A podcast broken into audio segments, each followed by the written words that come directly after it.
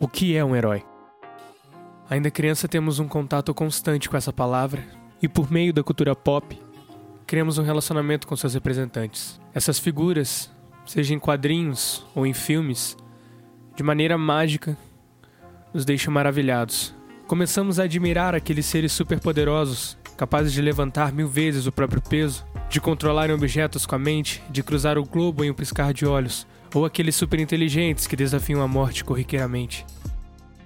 Porém, o principal poder não pode ser mostrado na TV ou nos quadrinhos. É aquele formado em todos nós. Ele está no olhar. Ao vermos esses seres, percebemos algo de diferente neles. Algo que vai muito além de poderes, e com isso o mais importante acontece. Suas auras começam a ser visíveis. Agora, eles não são apenas poderes, eles são símbolos, estandartes da esperança, inspirações, modelos, ícones. São espelhos para quem podemos nos tornar. Depois de tudo isso, acho que você deve estar pensando que é impossível ser um herói. Que eles só são possíveis nas páginas dos gibis ou na grande telona do cinema. E que nenhum mero humano pode alcançar tal estágio. Felizmente, caros ouvintes, venho lhes dizer que temos heróis. Eles são aqueles que no nosso mundo conseguem ser símbolos tão fortes a ponto de modificar nossas vidas, representar um mundo que pode ser melhor e o mais importante, mostrar que ainda há esperança.